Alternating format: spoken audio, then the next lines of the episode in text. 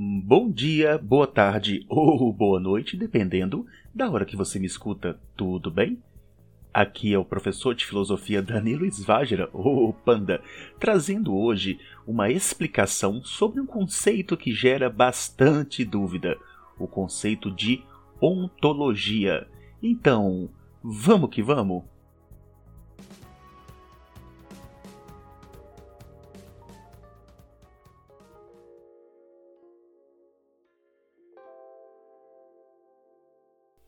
Pois bem, a ontologia é um campo de investigação muito importante na filosofia, sendo suas reflexões encontradas desde os antigos, passando pelos medievais, modernos e chegando aos contemporâneos, ou seja, até os dias atuais.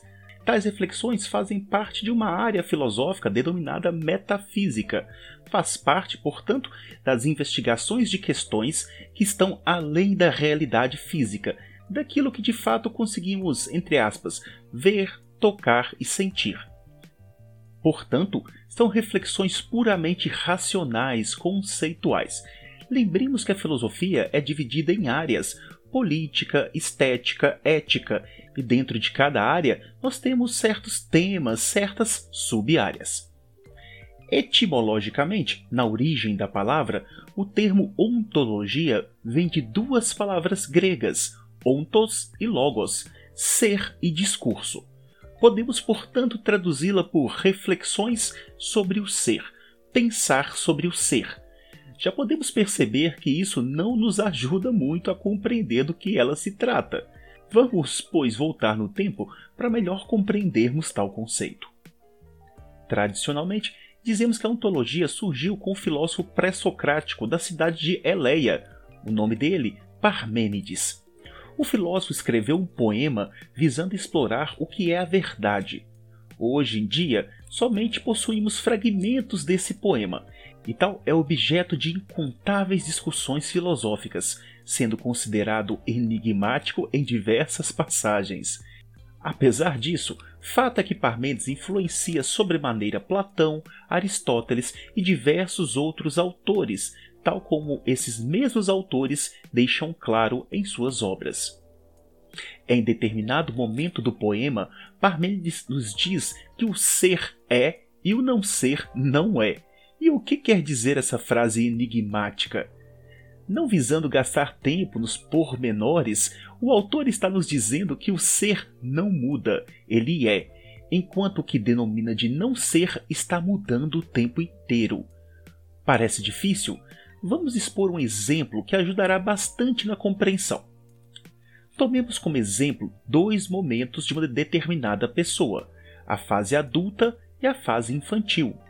Apesar de constatarmos diversas mudanças nessa pessoa com o passar dos anos, temos de admitir que algo permanece. Mas por quê? Bem, porque se tudo mudasse, não diríamos que aquela pessoa é a mesma pessoa quando criança e quando adulto. Logo, aquilo que não muda, Parmênides chama de ser, de essência. Por isso, o ser é. Ele permanece, ele não muda. Há uma parte que muda, o que ele vai chamar de não ser. Lembremos que Parmênides estava, ao dizer isso, indo contra a ideia de Heráclito de que tudo muda. Enquanto Heráclito dizia não se entra no mesmo rio duas vezes, porque ele sempre está mudando, Parmênides está nos dizendo: há coisas que mudam, mas o ser, a essência de algo, jamais muda. Essa discussão, como dito, está presente em diversos momentos filosóficos. O que permanece no objeto que nos permite dizer que, independente da época, ele ainda é o mesmo objeto? Um lápis. Depois de tanto apontarmos esse lápis, por qual motivo ainda chamamos de lápis e sabemos que é o mesmo? Mas, Panda, e a ontologia? Pois bem, a ontologia, como falamos, é a discussão sobre o ser, sobre o que permanece e, por consequência, sobre o que muda em determinado objeto de estudo. Aristóteles dizia que a ontologia é a parte da filosofia que tem por objeto o estudo das propriedades mais gerais, apartadas da infinidade de determinações.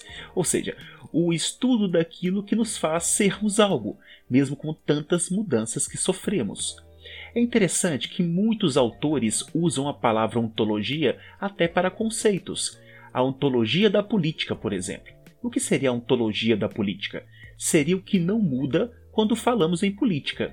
Apesar das diversas diferenças da expressão política no passar dos séculos, há ainda algo que permanece: um núcleo. A discussão desse núcleo é exatamente a discussão da ontologia da política.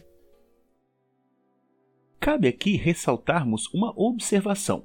Bem, é importante dizer que nossa abordagem sobre ontologia parte do entendimento de Parmênides sobre tal.